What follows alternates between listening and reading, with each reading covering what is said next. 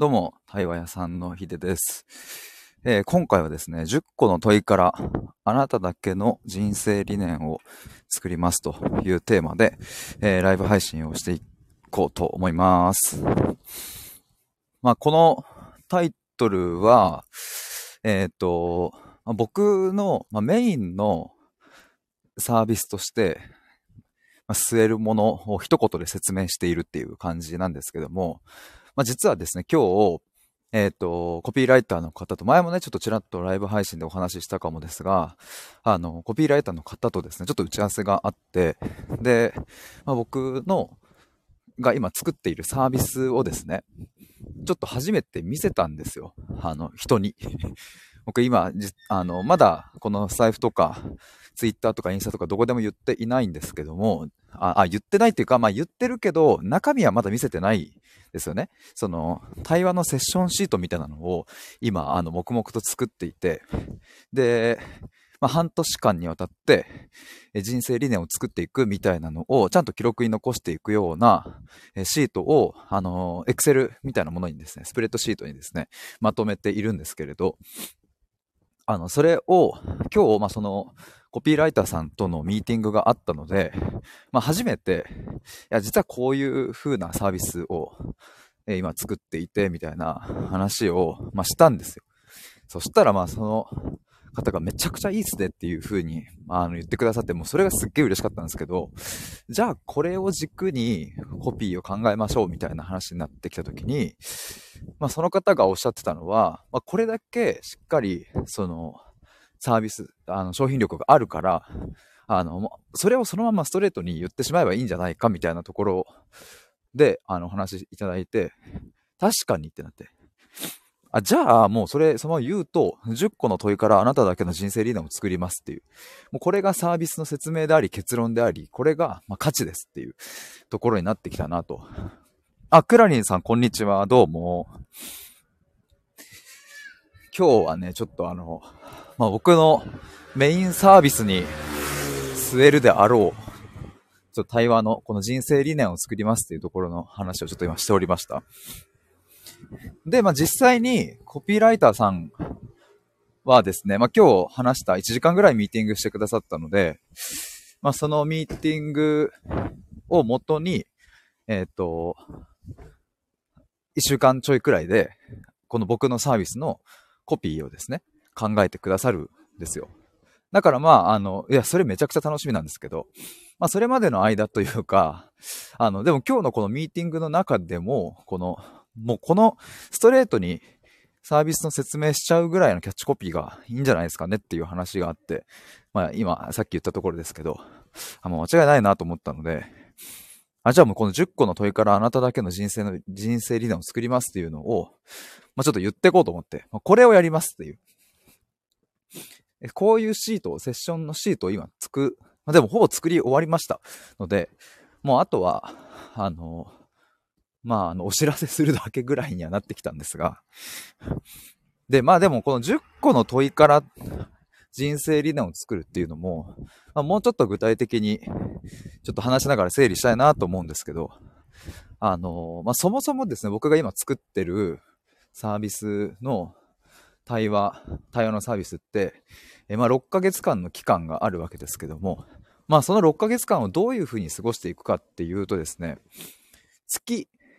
月2回対話をする、対話のセッションをするっていうのと、月2回、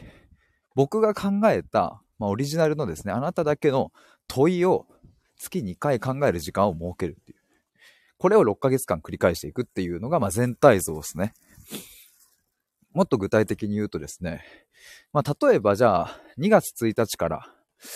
そのセッションがスタートしたと仮定したら、まあ、2月1日に、えっ、ー、と、第1回目のセッション。で、その1週間後に、えー、問いを考える。これは、あの、自分でやっていただきます。一人で向き合っていただくっていう時間ですけども、え、僕が考えた問いを、えっ、と、に対して答えを出してもらうっていうのが、その1週間後。だから、2月1日にセッションして、1週間後の2月8日 ?8 日にその問いを、まあ別にそれまでに考えてもらって、で、また1週間後の2月15日にまた対話のセッションをして、で、また1週間後の2月の22日か。までに、その次の問いを考えてもらって、みたいな感じで、進んでいくと。まあ、シンプルにこれを6ヶ月繰り返すっていう話ですね。で、まあ、この10個の問い、質問っていうのは、まあ、今言ったように、えー、っと、まあ、僕が考えるあなただけの問いなので、まずこれも。えー、っと、なんだろうな、もうすでに用意されてある、なんかこれさえ、この質問さえ答えれば OK ですみたいな、そういうわけではなくて、もっと、もっとあれですね。その人によった質問というか、こう対話をする中で出てきた問いを、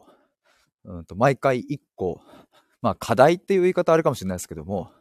次回までにここをちょっと考えてきてほしいみたいなのをちょっと作るという感じです。なんかね、あの、これ前もちょっとちらっと話したんですけど、僕あの、対話している時にですね、特にこう、その人のお悩みを聞いたりとか、僕が聞く側で特にいる時は、もう、あの、まさに、特にそうなんですけども、なんかね、頭の中にいろんな問いが、こうなんか浮かんでくるんですよね。たくさん浮かんできて。で、でも90分っていう時間の中だと、まあもちろん全部聞ききれないし、で、なんならまあ90分その終わるタイミングぐらいでも、あと5個ぐらい聞きたいみたいな ことがあったりして、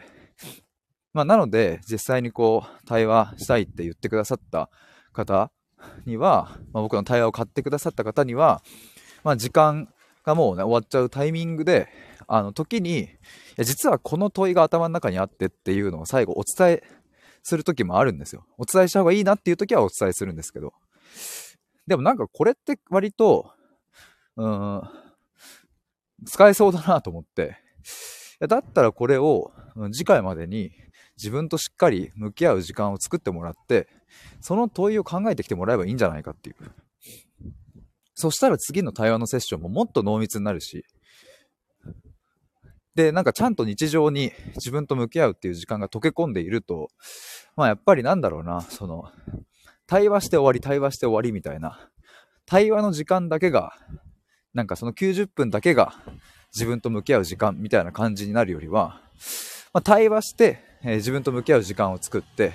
また対話して自分と向き合う時間を作ってみたいな、それを半年間なんか繰り返していくと、すごいやっぱ深まっていくんですよね。もうそれはもう間違いないなと思います。で、それを、まあ、10回繰り返すと。対話をして僕が考えた問いを、問いと向き合ってもらう。で、また対話をして、僕が考えた問いと向き合ってもらう。で、また対話をしてっていうのを、まあ、それを10回繰り返したときに、あの、まあ、何が起こるかっていうと、まあ、相当ね、自分の過去について深掘りできたりとか、うん、自分のなんだろうな、実は信念があったんだっていうことに気づいたりとか、なんか信念とかっていうと、すごくこう、なんか崇高なものじゃなきゃいけないというか、なんかさ、かっこいいものじゃなきゃいけないっていう感じがね、なんとなくしちゃいますけど、別に全然そんなことなくて、別に人なんか、あの、女の子にモテたいとかだって立派な信念だと僕は思うんですけど、でもその女の子にモテたいっていうのがどういう原体験から来てるのかとか、やっぱそこが大事で、まあそれがもしかしたら家庭環境によるかもしれないしね。実はその両親のね、中を見ていて、これこれこうでこういう思いがあってとか、だから俺は女にモテたいんだみたいな、もう立派な信念で、別にアフリカの子供の飢餓を救おうみたいな、そんなこと別に言わなくてよくって、まあそれはそれで素敵なんですけど、そんな大きいことは必要なくって。でもこうやって10個の、あの、質問から、問いから、自分の過去を深掘りして、まあ、原体験までちゃんとアクセスして、自分の思いみたいなものをこう確認できていくとですね、最終的に人生の理念みたいなものにたどり着くんですよ。もうこれは間違いないなと思います。まあ、僕もいろんな人と対話してて、その時間はめちゃくちゃあるので、だから、あの、えっ、ー、と、最終的には、この10個の問いを考えてきてもらって対話をしてっていうのを10回繰り返して、まあ、最後は、えっ、ー、と、人生理念を一緒に作るっていうところをやっていく感じですね。まあこれ実際にあの、セッションシートを見せながら説明した方が、まあ、分かりやすいなと思うので、あの、そろそろちょっと YouTube とかでなんかあの動画撮って、あの、説明の動画を作ろうと思うんですけど、でも、あの、今日ですね、そのさっき言ったコピーライターの方に今日ちょっと初めて説明してみたらですね、もうものすごいいい反応をいただいて、あ、そんなに言ってくれますみたいな。いや、でも本当にいい反応をいただけたので、ちょっと僕も、それはすごく自信になりましたし、まあでも僕もね、やっぱなんだろうな。いや、作っててこれはもう間違いないと思いながら作っているので、まあそれくらいの自信はあって、まあ皆さんにお伝え、あの、したいなと思うんですけども、まあ今日でも本当に初めて初解禁的な感じで自分以外の人にこう見せたら、あの、いい反応いただけたので、まあぜひ皆さんにも早くお伝えしたいなと思います。まあそんな感じで、この10個の問いからあなただけの人生理念を作りますみたいなのを、まあこれを僕のメインサービスとして据えてですね、えー、まあちょっと何ヶ月間か走ってみたいなと思っております。まああともう少しね、詳細的な部分はちょっとこれから詰めますので、まあそもそもね、あの、人生理念をいや、自分、私は作った方がいいんだろうかとかさ、いや、今の悩みが、例えば、なんだろうな、まあ、恋愛について大きな悩みがある自分が人生理念を作ることで、まあ、なんかメリットあんのとか、いや今仕事に悩んでんだけどとか、まあいろいろあると思うんですけど、まあ興味を持っていただいても、まあ実際自分にどれだけその有効なのかみたいなのはね、あの、わからないところもあると思うので、あ、でもあれかな、そういう人たちは、なんか一回、ちょっとやりたいんですけど、これ私の悩み的にこれありっすかね？みたいな相談を、なんか LINE の通話とかでしてもらうとかもありかもしれないな。あ、クラリンさんいいですねってありがとうございます。ちょっとね、なんか、いい感じにまとまってきました。でも非常にシンプルで、えっ、ー、と、もうごちゃごちゃしてない。もうわかりやすく、なるべくわかりやすく、セッションシートも作り込んでて、なんかもういろんななんだろうな、その、あれやってください、これやってくださいなんていうものはもう全くなくって。で、しかもね、一個ね、これめちゃくちゃ工夫したんですけど、あの、スケジュールをね、ちゃんとバンってね、あの、ちゃんとあの目安日程とかをすべて自動で日程が出るようにしてるんですよ。これなんて言えばいいんだろう。あの、まこれぜひちょっと今度動画で見せたいんですけど、初回のセッション、第1回目のセッションの日程を入力すると、それ以降のセッション日と自分と向き合う日の日程が、まあ、全部自動で目安日程がバーって出されるように、あの、設定をしてるんですよ。関数を組んで。で、しかもですね、完了したらチェックみたいなね、チェックボタンがあって、ちょっとチェックをしていくとですね、色が変わって、だんだん進捗率がね、あの、10%、20%、30%、40%みたいな感じで上がってって、最後6ヶ月間達成した時には100%になるみたいな、そういう仕掛けも用意しているので、まあ、ついついね、自分と向き合う時間とかってさ、なかなかこう、なんだろうな、まあ、対話の時間がさ、決まってればもう、ね、あの、予定が組んでればさ、すっぽかすわけにはいかないから、対話の時間するけど、自分と向き合う、その問いを考える時間とかって、ちゃんと自分で時間確保しないとさ、なかなかできない、先延ばしにしちゃうから、まあ、そういうのも、ちょっと防止できるような。だからついつい先延ばしにしてしまう人でも、